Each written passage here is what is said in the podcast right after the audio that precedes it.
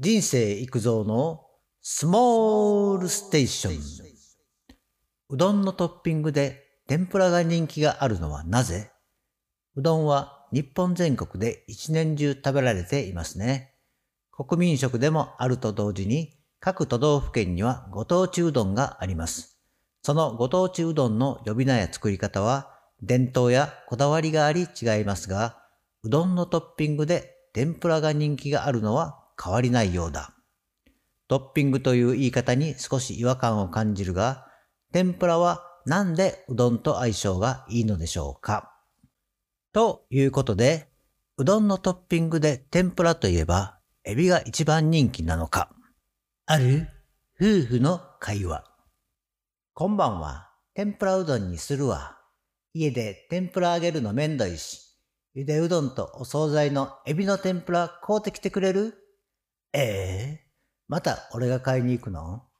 ほんで、天ぷらたくさん食べたかったら、自分の小遣いで好きなだけ買うてこいっていうことやろ？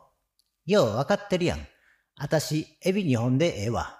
それと、かき揚げお願い。に、に、2本ってええ？エビの天ぷらは高いから、他の野菜の天ぷらにしてよ。野菜の方が体にもええし。うーん、仕方ないな。あんたのおごりやし、任せるわ。でも、天ぷらうどんって言うたら、なんでエビの天ぷらなんやろ。そんな決まりないわ。芋とかぼちゃの天ぷらたくさん買うてくるわ。という会話がどこかでありそうです。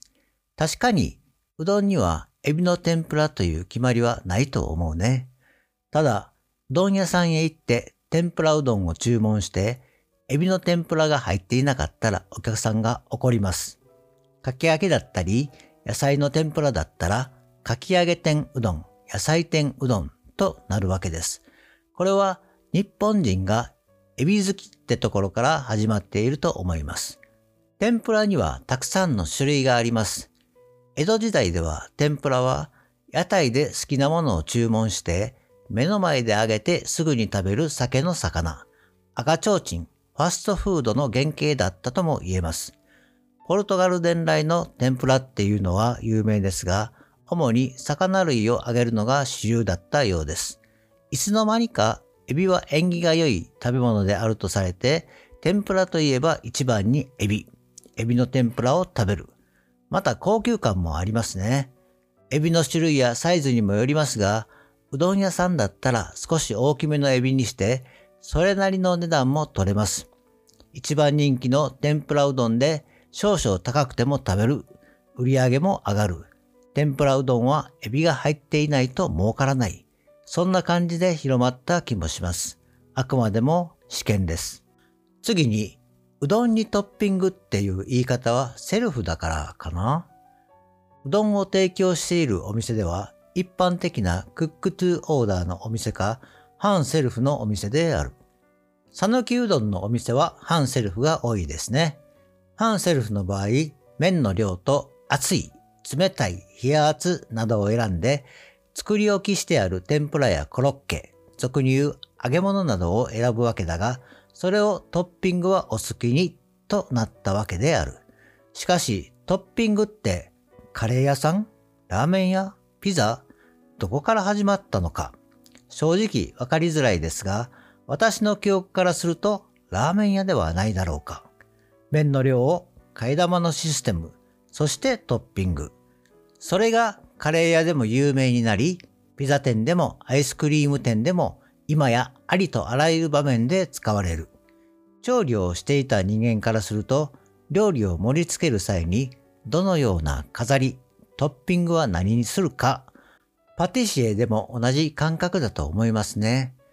時代が変わればトッピングの意味も変わる。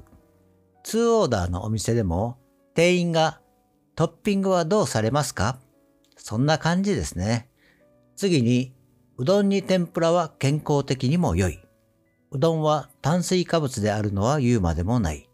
炭水化物の食べ過ぎは良くないとも言うが、スポーツ選手などはうどんは好んで食べていますね。炭水化物は消化が良いから、すぐにエネルギーに変わるからです。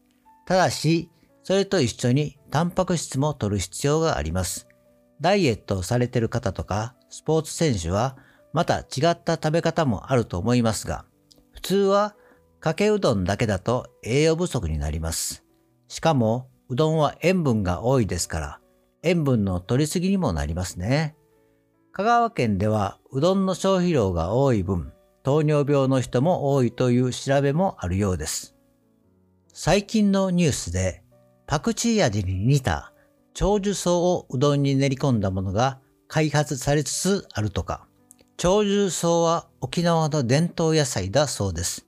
桜ボタン暴風。沖縄では調味草と呼ばれている。オリーブオイルよりポリフェノールが多くて、ビタミンも豊富で血糖値を下げる効果が期待されているそうです。そこまでしなくてもうどんを食べる量を控えたら良いと思うのが普通ですが、讃岐人はうどんを食べない選択肢はないそうです。話がそれましたが、うどんに天ぷらをトッピングするのは健康面からしても理にかなっていますね。適度な脂肪やタンパク質、ビタミンも取れて、手軽に食べることができますからね。天釜、釜揚げうどんと天ぷら盛り合わせ。天ざる、ざるうどんと天ぷら盛り合わせ。とかは、天ぷらとうどんが別盛りで豪華になります。でもね、うどんの出汁に天ぷらの衣を溶かしながら食べるのが美味しいんですよね。最後にまとめ。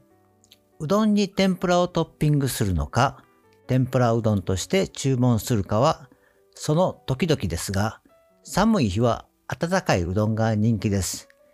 また、鍋料理の後のうどんで締めるのもいいですが、ちょっとゴージャスに天ぷらを揚げて、半生のうどんなどを茹でて、釜揚げうどんと天ぷらの盛り合わせだと、お店顔負けの夕飯になりますね。手軽で比較的安く、そしてゴージャスに、うどんと天ぷらで考えてみてはいかがでしょうか。今日はここまで。バイバイ。